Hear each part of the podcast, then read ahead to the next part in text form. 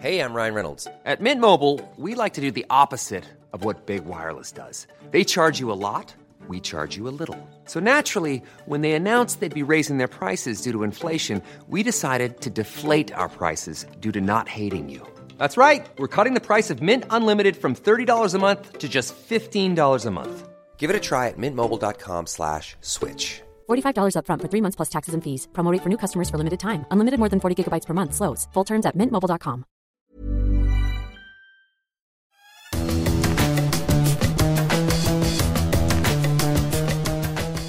Salut les fous du volant, on est ravis de vous retrouver pour un nouvel épisode de votre podcast consacré à l'actualité de la Formule 1 et on va évidemment parler euh, du remplacement de Nick De Vries par Daniel Ricciardo euh, chez AlphaTauri. Hein. L'information est tombée quelques heures après l'enregistrement du podcast euh, la semaine dernière, donc on va y revenir en essayant de se projeter un petit peu maintenant que forcément on connaît l'annonce. Bah, sur ce que ça peut euh, réserver euh, à, l'avenir. On va aussi évoquer le marché des transferts euh, bah, qui s'est agité déjà depuis quelques, quelques semaines. Puis forcément, le départ de, Nick De Vries et le retour dans le jeu de Daniel Ricciardo, bah, ça va donner encore plus d'idées à, tous les, à tous les observateurs, dont Julien Pereira qui me rejoint aujourd'hui. Bonjour Julien. Salut Gilles. Bon, toi aussi, ça t'a donné des idées, ce retour de Daniel Ricciardo? Beaucoup. Très inspiré par ce retour de Daniel Magnifique, eh ben on, en, parlera. Puis on va aussi évoquer les enjeux de ce euh, Grand Prix de Hongrie qui va se dérouler le, week-end euh, prochain avec euh, bah, une bagarre pour le, second rôle. Hein. Au cinéma, on sait que c'est quand même des rôles importants que, les seconds rôles. Et bah, on verra qui peut prétendre à, ce second rôle euh, du côté du Hungaroring. Ce podcast qui est à retrouver sur toutes les bonnes plateformes d'écoute de Deezer à Spotify en passant par Acast et par Apple Podcast. N'hésitez pas à nous donner 5 étoiles si ça vous a plu et aussi à vous abonner. Et de cette manière, vous recevrez les nouveaux épisodes directement sur votre smartphone. On débute euh, aujourd'hui les fous du volant en, évoquant donc euh, la décision euh, du staff de chez Red Bull eh de se débarrasser de Nick De Vries et de le remplacer par Daniel Ricciardo chez, chez AlphaTauri. Julien, j'ai envie de te dire que euh, déjà, je trouve ça un petit peu prématuré maintenant, 10 Grands Prix, pourquoi est-ce qu'on n'a pas attendu la moitié de la saison? Mais en fait, c'est euh, la logique de l'illogique. Parce que pour moi, c'était déjà incohérent d'envoyer euh, Nick De Vries chez, chez AlphaTauri. Il arrive, il a 28 ans. Alors que AlphaTauri, c'est quand même censé être l'équipe junior de chez, de chez Red Bull. c'est un pilote Mercedes qui arrive dans une filière Red Bull, là aussi, incohérence. et puis finalement, bah, voilà, on s'en débarrasse au bout de, au bout de 10 Grands Prix. C'est presque cruel, c'est la loi du, euh, du genre. J'ai envie de te dire, euh, c'est quoi l'intérêt de Red Bull de faire ça aujourd'hui? Alors déjà, sur la forme, je pense que c'est une cruauté qui est très propre à Red Bull, à Helmut Marko aussi, qui s'est expliqué à des confrères néerlandais de Télégraphe en disant, écoutez, euh, De Vries était tout simplement pas assez rapide, il y avait 3 dixièmes de différence avec Tsunoda. C'est un constat qu'on a fait euh, quasiment sur tous les grands prix. Alors pourquoi attendre euh, plus longtemps? Ça, c'est pour la forme. Sur le fond, je pense que la situation a quand même beaucoup changé euh, depuis un an, enfin, même plusieurs mois. Enfin, disons, remontons au, moment où, Red Bull a acté le fait que De Vries occuperait le deuxième baquet chez AlphaTauri. Parce que, premièrement, il y a de gros doutes autour de il y a eu de gros doutes autour de l'avenir de l'écurie en elle-même. Euh, il y avait des vraies questions aussi sur les pilotes qu'avait à disposition euh, Red Bull à ce moment-là. Aujourd'hui, c'est beaucoup moins le cas. On va, on, va, on va y revenir euh, juste après, je pense. Donc, je pense que cette conjoncture-là a précipité les choses, malheureusement, pour, pour De Vries. Et puis, euh, Ricciardo a quand même des arguments à faire valoir à ce moment-là de la saison. Euh, bah oui, alors Daniel Ricciardo, il a des arguments à faire valoir. On va, on va, plutôt dire que c'est surtout les difficultés de Nick De Vries qui ont alimenté un petit peu euh, le moulin de, Daniel euh, parce qu'effectivement, Nick De Vries, il n'a jamais véritablement trouvé le, mode d'emploi de cette, de cette AlphaTauri qui est quand même qui a l'air quand même bien compliqué parce que on voit que Yuki Tsunoda, même s'il avait euh, bien progressé au cours de sa deuxième saison l'année dernière, on se souvient qu'il se faisait quand même pas mal malmené par Pierre Gasly et puis à la fin de la saison, euh, il tenait la dragée haute aux, Français.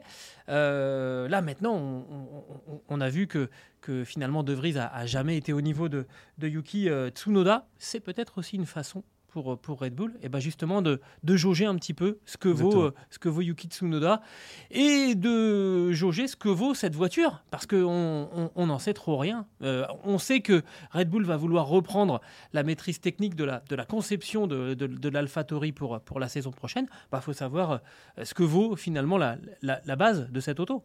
Ouais, mais le, ce que tu viens d'évoquer, je pense que c'est vraiment le critère principal du, du retour de Ricciardo, c'est vraiment de mettre un pilote expérimenté aux côtés de Tsunoda et euh, vraiment de jauger son niveau pour savoir s'il a le potentiel pour euh, être promu chez Red Bull, simplement parce que on sait que Perez est quand même en danger, même si euh, Christian Horner et, Helmut Marko disent le contraire pour le moment, mais Red Bull doit penser à l'avenir et il y a plusieurs pilotes qui sont des candidats à court ou à moyen terme. On sait que Lawson fait de belles choses en Super Formula. On sait que Tsunoda est un candidat on sait aussi qu'il est lié à Honda et que avec euh, l'arrivée d'Honda, enfin le retour d'Honda plutôt avec Aston Martin en 2026, bon, on n'est pas sûr de pouvoir le retenir. Euh, il y a Iwasa aussi, bref. On a l'intention de jauger tout le monde et d'ailleurs ça marche dans les deux sens. On va utiliser Ricciardo pour euh, jauger Tsunoda, on va aussi utiliser Tsunoda pour jauger Ricciardo. Donc vraiment Red Bull avait beaucoup d'intérêt à, à, effectuer ce changement-là. Et puis il y a aussi les intérêts économiques parce que Ricciardo c'est une vraie valeur marchande, en tout cas, c'est une vraie vitrine pour euh, les sponsors.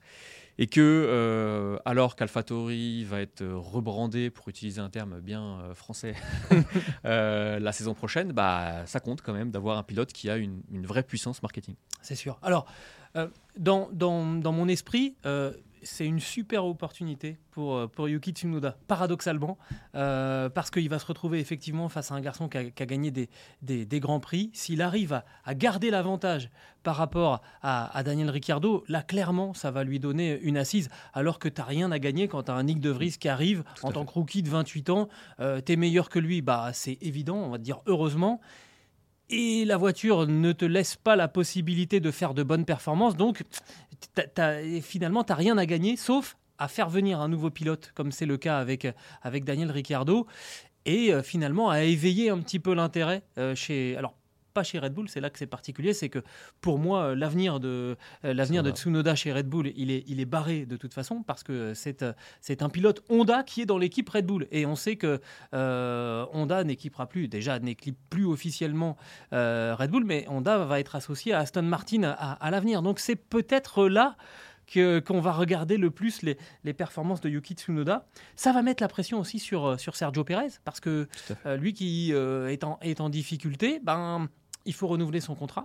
Euh, forcément, les prétentions seront un petit peu moindres s'il y a un Daniel Ricciardo qui peut faire du bon travail dans l'Alpha Tauri. On va dire, ben non, mais calme-toi un petit peu, Sergio, parce que sinon, on fait revenir Daniel. Euh, donc, ça peut aussi être, être une situation un petit peu particulière pour, euh, pour Sergio Perez. Mais c'est de toute façon l'objectif unique de Daniel Ricciardo, c'est d'être promu à terme chez Red Bull, puisque il y a quelques mois, il a refusé un baquet qui était sur le papier meilleur que celui euh, de l'AlphaTauri, à savoir As. Et donc, si il a choisi de revenir sur ce principe-là, c'est uniquement parce qu'il sait qu'il y a une opportunité à saisir, que Pérez est en grande difficulté. D'ailleurs, je trouve que la décla euh, euh, d'Horner, où il dit que les problèmes de Pérez viennent à 90% de la tête, c'est déjà euh, une menace finalement pour le, pour le Mexicain. Ouais, ça contredit un petit peu ce que nous disait Pierre Vacher euh, la semaine dernière, hein, où Pierre Vacher disait on l'a peut-être pas suffisamment aidé. Quelque part, il prenait un petit peu la, la, défense, du, Mexicain. Horner, il est pas trop dans, ce, dans cette veine-là. Hein. Ouais. Donc euh, oui, Ricardo a cette opportunité à saisir, il le sait très bien. Maintenant, est-ce qu'il va en être capable? Moi, j'ai personnellement de gros doutes, et d'ailleurs, je demande qu'à être surpris, mais on a vu qu'avec euh, McLaren, euh, qui avait déjà des difficultés sur le plan technique similaires à l'AlphaTauri euh, d'aujourd'hui, bah, c'était plus compliqué. Il avait été matraqué par, Norris. Je crois qu'en course, c'est 31-12 sur l'ensemble de ses confrontations face à Lando Norris. Et là, mine de rien, il a, tu l'as dit, un pilote en face de lui qui a vraiment progressé, qui est très loin d'être parfait encore aujourd'hui, mais tu l'as dit, il était revenu quand même dans le match avec Gasly à la fin de l'aventure, la fin de la saison dernière. Là, il n'y a pas photo avec De Vries. Euh, voilà, il y, a de vrais progrès et, vraiment, c'est à qui tout double pour Ricardo, je pense. Oui, mais alors en fait, je ne sais même pas si c'est si c'est qui tout double parce que est-ce que ça serait vraiment une bonne affaire de retourner chez, chez Admettons que tout se passe bien. Il est meilleur que Tsunoda, il fait du très bon travail et à la fin de la saison, on lui dit OK, tu, euh, rejoins l'équipe Red Bull. Tu te retrouves euh, aux côtés d'un garçon qui sera forcément le pilote numéro 1 parce que Max Verstappen, il a à peu près 99,9% de chance d'être triple champion du monde à la fin de la saison. était numéro 2, point, c'est tout. Euh, je, je, vois pas Ricciardo à l'aise dans, un rôle comme ça. Ouais, c'est le paradoxe parce que finalement, il avait quitté Red Bull pour cette raison. C'est parce qu'il sentait bien que le vent avait tourné et que le seul rôle qu'il pouvait avoir chez Red Bull, c'était d'être numéro 2. Maintenant, j'ai quand même la sensation que, euh, à son âge, c'est-à-dire à 34 ans, dans sa situation, c'est-à-dire un pilote qu'on n'imaginait pas forcément revenir aussi vite euh, à, l'instant T, bah, être numéro 2 chez Red Bull, c'est quasiment euh, inespéré pour lui. Donc oui, les choses changent, les choses changent, pardon, et je pense que sur l'aspect, sur son aspect mental à lui, ça a changé aussi en fait, il se retrouve dans une situation qui est un petit peu comparable à celle de Sergio Pérez quand euh, l'aventure s'était terminée euh, du côté de chez Force India, euh, devenant, devenant Aston Martin. Il y a un autre élément aussi, une autre personne pour qui ça va être un, vrai test, avant de conclure sur, sur le sujet. On n'y a pas beaucoup pensé, c'est Pierre Hamelin. Qui était donc l'ingénieur de course de, Pierre Gasly quand le Français était chez AlphaTauri, qui était celui de, de, de Nick De Vries, et qui probablement, alors j'ai pas eu la confirmation hein, euh, que, ça ne bougeait pas de ce côté-là. S'il n'y a pas d'information, c'est qu'a priori ça devrait pas bouger. Qui va se retrouver associé à, Daniel Ricciardo et, qui lui aussi va devoir quelque part faire ses, faire ses preuves. Il hein. faut s'adapter très très vite au travail avec un, nouveau pilote, beaucoup plus expérimenté que, Nick De Vries en Formule 1, hein, parce que Nick De Vries, faut pas oublier qu'il a une énorme expérience en dehors de, euh, de, la Formule 1. Mais forcément, euh, il va y avoir une sorte de confrontation aussi avec euh, son alter ego de, qui, qui, s'occupe de, de, Yuki Tsunoda. Hein, c'est Mathias Pini qui, qui est l'ingénieur de, de, Yuki Tsunoda. Va y avoir un petit peu de pression sur l'ingénieur français aussi. Oui, parce que Red Bull a beau être cruel. Il y a aussi une vérité, c'est que les meilleurs finissent toujours par être promus au meilleur poste. Et donc, ça, ça vaut pour les pilotes, évidemment, mais ça vaut aussi pour les ingénieurs, pour les stratèges, etc. Donc ça compte, effectivement. Et si euh, Ricciardo réussit son pari et monte chez Red Bull, est-ce qu'il emmène avec lui Pierre Hamelin il y, a, il y, a, un coup de billard à trois bandes éventuellement à jouer aussi pour l'ingénieur français. Oui, parce que les relations sont extrêmement importantes. Et le meilleur exemple, de toute façon, c'est Verstappen, euh, qui, même si parfois on a l'impression qu'il y a beaucoup de tension entre euh, et lui, bah, finalement, euh, c'est la relation qui fait beaucoup dans le succès du néerlandais. il est le premier à le dire d'ailleurs. Donc, tout à fait. on verra. Mais il y, a, aussi un enjeu pour un, pour un tricolore dans ce retour de Daniel Ricciardo chez, chez, euh, chez AlphaTauri. Euh, on verra s'il euh, repose ses valises à la fin de la saison chez Red Bull. Alors évidemment, on, arrive dans, l'été et le marché des transferts a toujours tendance un petit peu à, s'agiter en arrivant comme ça. Quand le thermomètre monte, les, rumeurs se, se multiplient. Jap, j'ai envie qu'on qu'on évoque quand même euh, quelques, euh, quelques pilotes. Alors, on n'a pas trop d'informations sur euh, le cas Lewis Hamilton, où on nous dit non, non, mais là, il y a vraiment plus que des, quelques détails. Ça, fait, quand même 4 mois qu'on nous dit ça. C'est ça, c'est ce que j'allais dire hein, quand même. Lewis Hamilton, il n'y a que quelques détails, mais ça doit être des, détails sonnants et trébuchants parce qu'on trébuche beaucoup sur, ces, sur ces dernières signatures, mais honnêtement, on ne voit pas trop comment ça pourrait, ça pourrait bouger. Charles Leclerc, a priori, il n'y aura, pas de, aura pas de changement. On rappelle qu'il est toujours sous contrat, mais que pour l'instant, euh, statu quo chez, chez Ferrari pour le, pour le monégasque. J'ai envie qu'on parle de Lando Norris, parce que c'est celui qui, qui a vraiment fait sensation du côté de, de Silverstone. Et ça s'agite un petit peu euh, autour du, du, Britannique. On rappelle qu'il est sous contrat avec McLaren jusqu'à la fin de la saison 2025.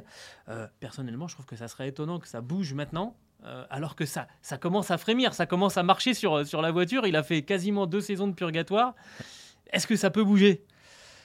Bah, ce qui est marrant, c'est que même quand McLaren était au plus bas, il disait, euh, il continuait de dire qu'il ne regrettait pas son choix d'avoir euh, signé un, contrat à long terme avec McLaren.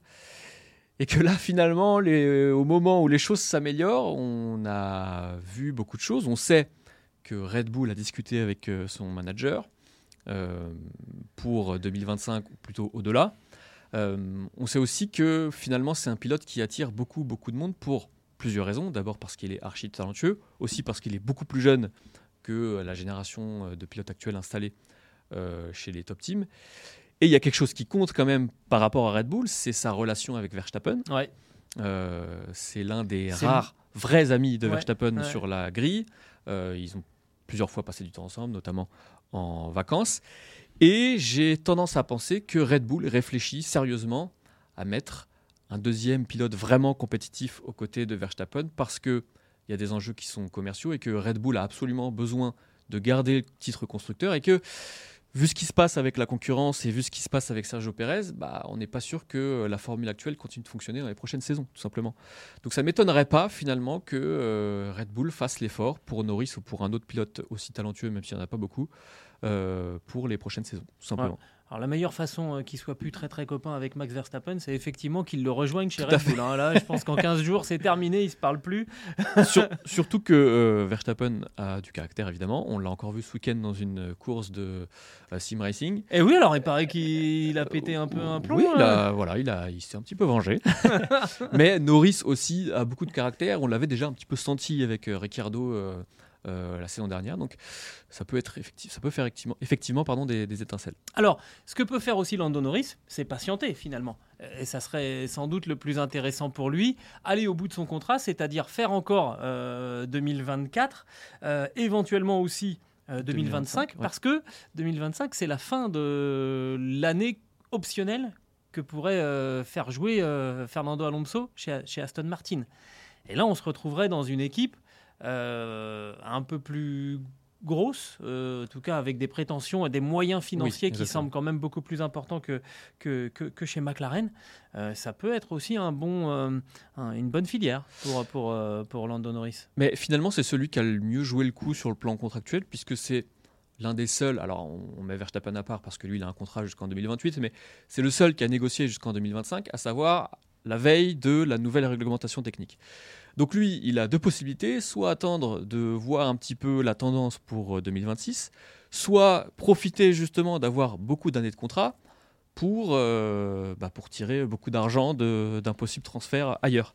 Donc c'est vraiment le pilote qui a le mieux négocié, en sachant aussi que c'est, euh, on, l'a déjà dit, un pilote très jeune, un pilote très talentueux, un pilote très convoité. Donc oui, c'est celui qui risque d'avoir l'embarras du choix euh, surtout euh, par rapport à d'autres, on va, on va en parler, par rapport à Sainz par exemple. Ouais, mais on a vraiment le sentiment que Lando Norris, il a un rôle pivot sur le marché des transferts. Alors peut-être pas cet été, mais en tout cas dans là ou les prochaines saisons, c'est euh, un pivot parce que parce qu'on pense que ça bougera pas chez, chez Verstappen, que ça devrait pas trop bouger chez, chez, chez Leclerc et que Norris peut être, peut être un, déclencheur. Tu évoquais Carlos Sainz, on va, on va en parler parce que euh, on sent bien hein, que le ton est en train de monter un petit peu, que, que ça s'agace un petit peu. Euh, Carlos Sainz, il va rentrer dans sa dernière année de contrat au, début de la saison prochaine, comme Charles Leclerc. Mais alors autant on sent que finalement, euh, pour Charles Leclerc, ça va se renouveler gentiment avec, avec Ferrari. Autant Carlos Sainz, lui, met un petit peu la pression parce qu'il sent le coup venir. Euh, en fait, il nous l'a fait, un, il, sent le coup un petit peu. Il est dans la même situation qu'Alonso. Il sent qu'on veut pas lui dire non, mais qu'en même temps on lui dit pas oui, euh, et que en fait lui il veut, il veut savoir parce que il y a un deuxième coup euh, derrière c'est il y a l'arrivée de, Audi. Et alors là, je ne sais pas si tu as entendu parler de cette histoire. Euh, Audi, c'est le groupe Volkswagen, et il y a euh, des grosses relations fortes depuis des années entre Carlos Sainz senior, le papa, euh, qui a été double champion du monde des rallyes. Hein. je dis ça pour les plus jeunes de nos, de nos auditeurs, qui a gagné le Dakar, qui est un très très grand pilote, mais qui était aussi un très très grand politicien. Et il paraît qu'il y a des relations donc qui se sont nouées entre le clan Sainz et, et Volkswagen. Parce que Volkswagen, on rappelle, avec Audi, va arriver en 2026. Oui, c'est ça. Alors, c'est effectivement, il y a de la politique derrière, tout ça. On sait que Papa Sainz joue un rôle quand même important. Euh, alors, c'est pas comparable à Stroll, hein, mais disons qu'en termes de plutôt gestion, d'expérience, il partage beaucoup de choses avec son fils. Euh, et finalement, ce baquet Audi, bah, ça peut être un pari aussi intéressant parce que euh, effectivement, euh, vous pouvez accepter de faire une ou deux années de purgatoire avec ce qui sera Sauber, avec le retrait de Romeo en fin de saison. Euh, pour pourquoi pas vous retrouver dans une écurie qui sera euh, puissante avec de gros moyens. C'est un petit peu le pari qu'avait fait Hamilton avec Mercedes finalement il y a une dizaine d'années. Euh, un petit peu plus que ça même d'ailleurs maintenant. Euh, donc voilà, c'est un pari qui peut être intéressant et si il y a un pilote qui pourrait avoir plus de relations avec, avec le constructeur, c'est effectivement Carlos Sainz parce que son papa a un, un rôle quand même pas d'ambassadeur officiel, mais en tout cas de vrais liens avec, avec le, groupe, Volkswagen- le groupe Volkswagen par. Alors, c'est- une hypothèse euh, qu'on entend beaucoup et, j'ai du mal à y croire, euh, honnêtement, euh, parce que Carlos Sainz, il faut quand même se souvenir, il s'est fait rudoyer sérieusement par Lando Norris quand il était avec le Britannique chez, chez McLaren. Il a fait des choses intéressantes, mais quand même, il est un petit peu en retrait par rapport à, Charles Leclerc chez, chez Ferrari. Et que euh, le, le- le projet Audi, il est maintenant mené par Andreas Seidel. Et Seidel, il ne veut qu'une chose, c'est faire venir Lando Norris. On en reparle de, de, de Lando Norris. C'est ramener Lando Norris à la fin de son contrat chez, euh, chez McLaren. Je je, je vois pas trop où on peut mettre Carlos Sainz dans, dans, dans cette équation, honnêtement. Oui, et en plus, il y a plusieurs choses. Déjà, d'une part, son âge, il aura 30 ans en 2026, je crois, si je ne Oui. dis pas de bêtises. Oui, oui. Euh, aussi, on peut le dire, son comportement qui... euh, 31 même d'ailleurs. 31 peut-être, oui.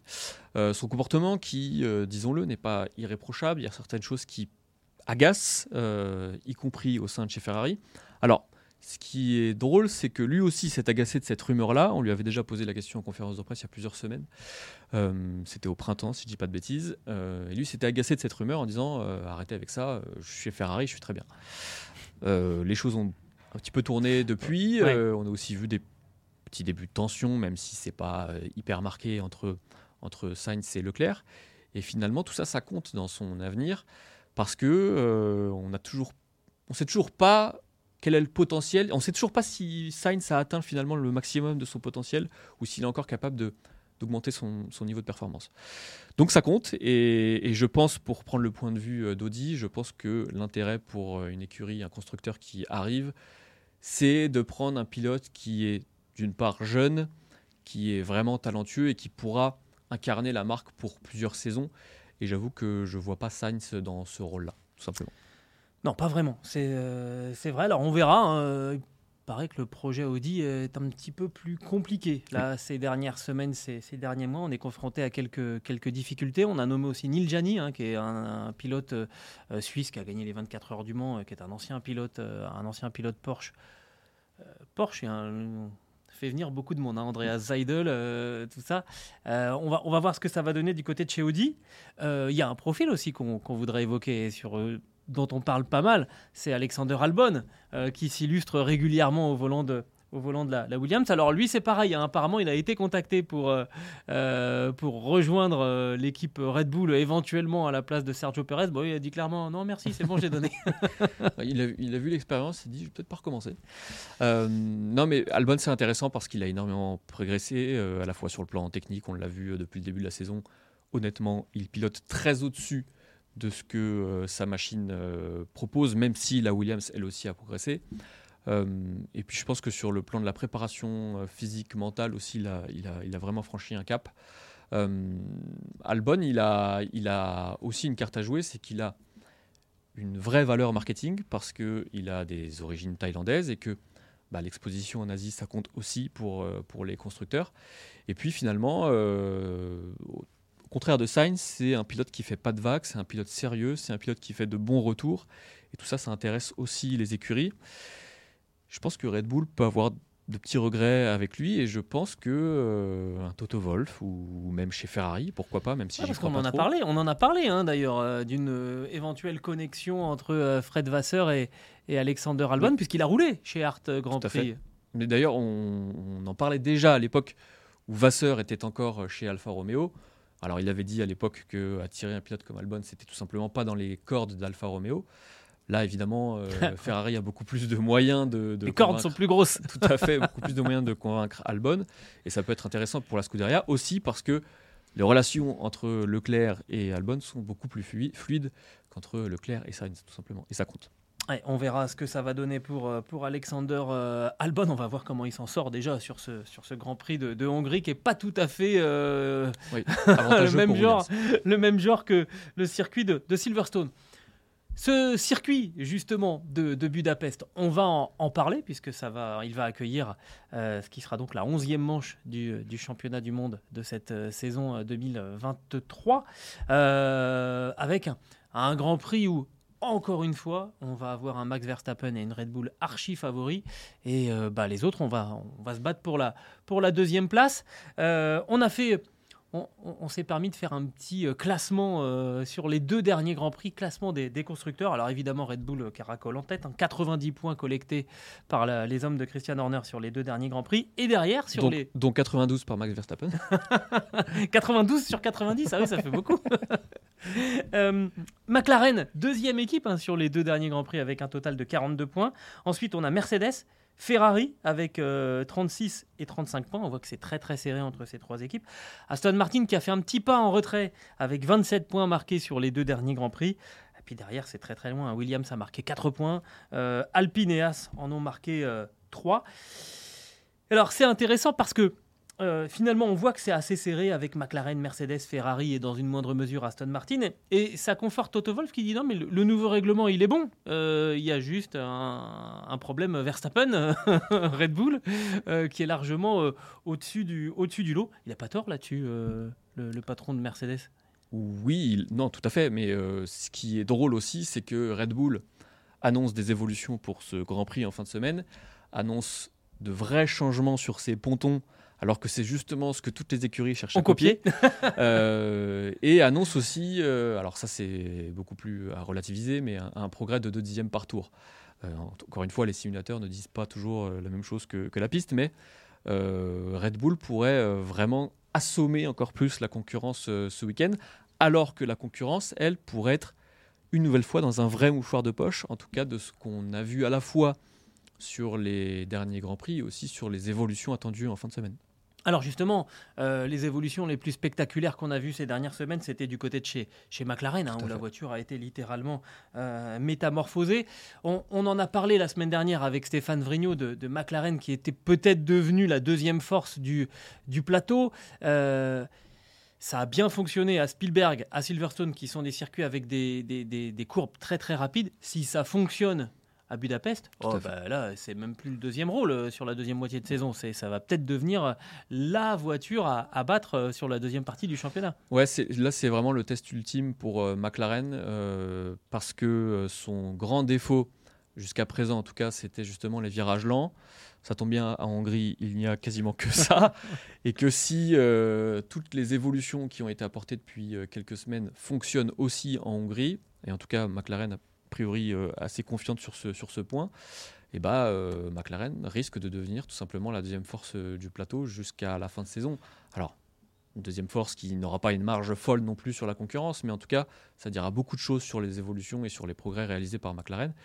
Sachant que pour les autres écuries, c'est un petit peu plus brumeux, on va dire. Ouais, ouais, c'est vrai. Bah oui, si on prend, si on prend dans l'ordre, hein, euh, euh, Aston, bon, je sais, c'est pas du tout dans l'ordre, mais c'est dans l'ordre que j'avais prévu d'évoquer. c'est dans mon ordre. Euh, Aston Martin, avec cette déclaration d'Alonso, on se souvient, il y a Oui. quelques mois, hein, il disait euh, Monaco, Budapest et, et Singapour. Monaco, ça l'a pas fait pour, pour aller chercher une, une, une- une victoire. Est-ce que ça peut le faire en Hongrie, sachant que Aston Martin a quand même été un petit peu en retrait par rapport à ce dont il nous avait habitué, à ce à quoi il nous avait habitué depuis le début de la saison? Ouais, c'est ce qui est intéressant parce que Monaco, ça n'a pas fonctionné, mais c'est quand même pas passé loin. Notamment Oui. en qualification, Ouais. s'il y a euh, ces quelques millièmes en plus en faveur d'Alonso, bah, ça peut changer complètement la physionomie de la course le dimanche. Et là, on se dit que c'est plus la même histoire. Et effectivement, Aston Martin, au contraire de McLaren, son gros point fort, c'est justement les virages lents. Et c'est quelque chose que ne cesse de répéter Hamilton à chaque fois qu'il est derrière une Aston Martin, c'est ce train arrière est abso- absolument exceptionnel. Euh, donc là, Aston Martin, qui est un petit peu plus en retrait sur les dernières courses, peut euh, soudainement rebondir, redevenir euh, un, un vrai outsider en, en Hongrie. Et c'est ça qui est intéressant. Ah, le, problème pour Alonso, c'est que non seulement maintenant il doit battre Verstappen, mais on a le sentiment qu'il faut presque maintenant y ajouter euh, Norris. Oui, oui, bah c'est, ce et justement, c'est ce qui est plaisant pour nous en tant que en tant spectateur observateur, c'est que on a vraiment un nivellement et on voit qu'en fonction des circuits, euh, tout, peut tourner. On peut évoquer aussi euh, Mercedes qui assure que son nouvel aileron, avant pardon, a un impact assez important sur le train arrière aussi de Mercedes qui pour le coup lui est désastreux et qui pose beaucoup de problèmes à Lewis Hamilton. Et donc on voit aussi ce Grand Prix de Hongrie comme un vrai test pour confirmer ou non les progrès, les progrès réalisés avec, ce, avec avant. Et ça, c'est vraiment intéressant pour la fin de semaine. il y a de la, pression chez Mercedes. Il y en a aussi chez Ferrari, hein, avec euh, des propos de, Fred Vasseur, qui était, euh, euh, j'ai trouvé, euh, très très honnête après le, Grand Prix à Silverstone. Hein. il a dit chez nos confrères de Canal+, il a dit on a tout fait, on a tout fait à l'envers. Hein. avant, avant la safety car, on était 5e et 6e et on se retrouve 9e et, et, 11e. Il a parlé d'un manque d'ambition, euh, Fred, Fred Vasseur. Ah, il faut se rattraper là chez, chez Ferrari. Oui, alors je suis d'accord. Évidemment que Ferrari s'est trompé sur la stratégie à Silverstone. Moi, j'ai pas la sensation qu'en termes de performance, ils étaient vraiment au niveau, euh, ne serait-ce que de Mercedes. Euh, alors, on assure du côté de la Scuderia que les problèmes sur la, dégradation des pneumatiques et tout euh, ce flou qu'il y a autour de cette gestion pneumatique chez la Scuderia a été résolu.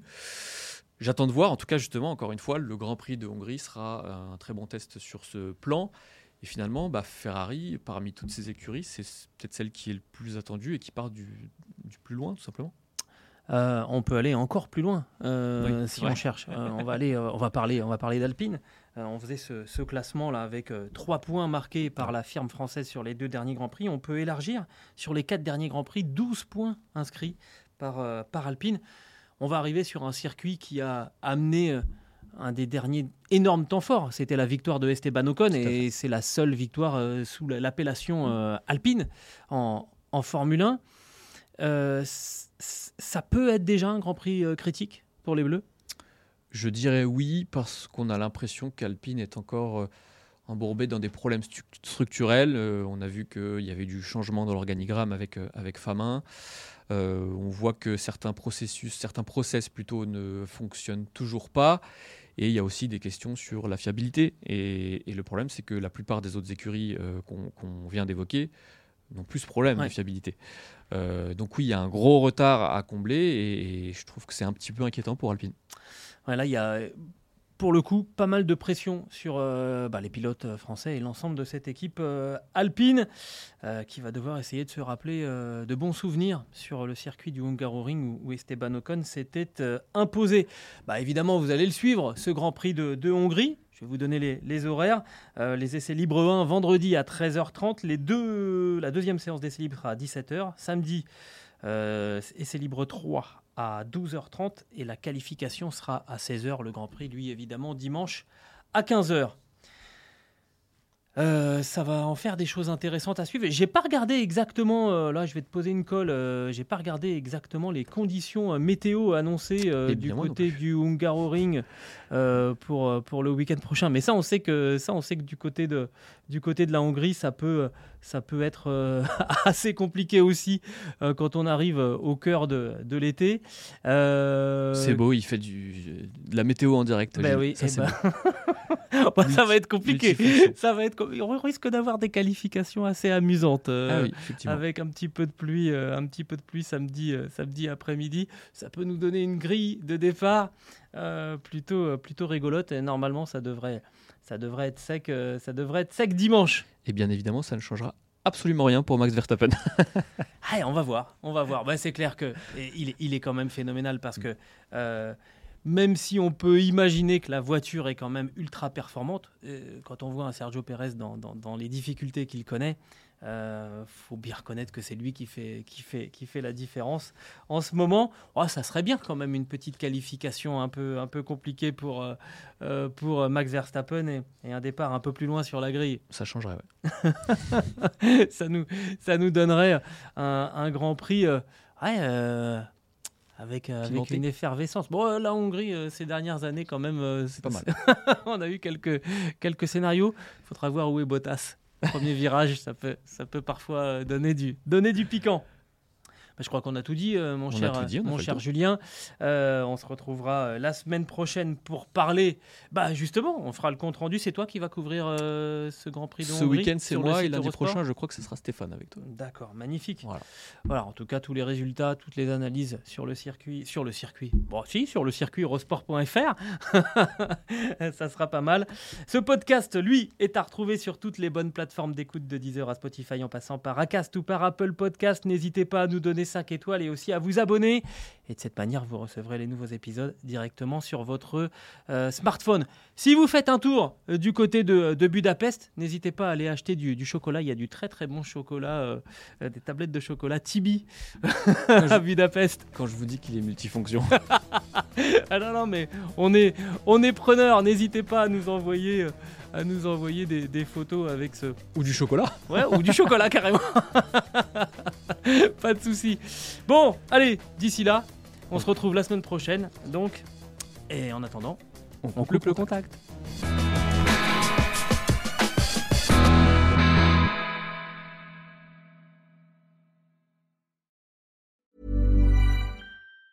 Planning for your next trip? Elevate your travel style with Quince. Quince has all the jet setting essentials you'll want for your next getaway, like European linen, premium luggage options, buttery soft Italian leather bags, and so much more. And it's all priced at 50 to 80% less than similar brands. Plus, Quince only works with factories that use safe and ethical manufacturing practices. Pack your bags with high-quality essentials you'll be wearing for vacations to come with Quince. Go to quince.com slash trip for free shipping and 365-day returns.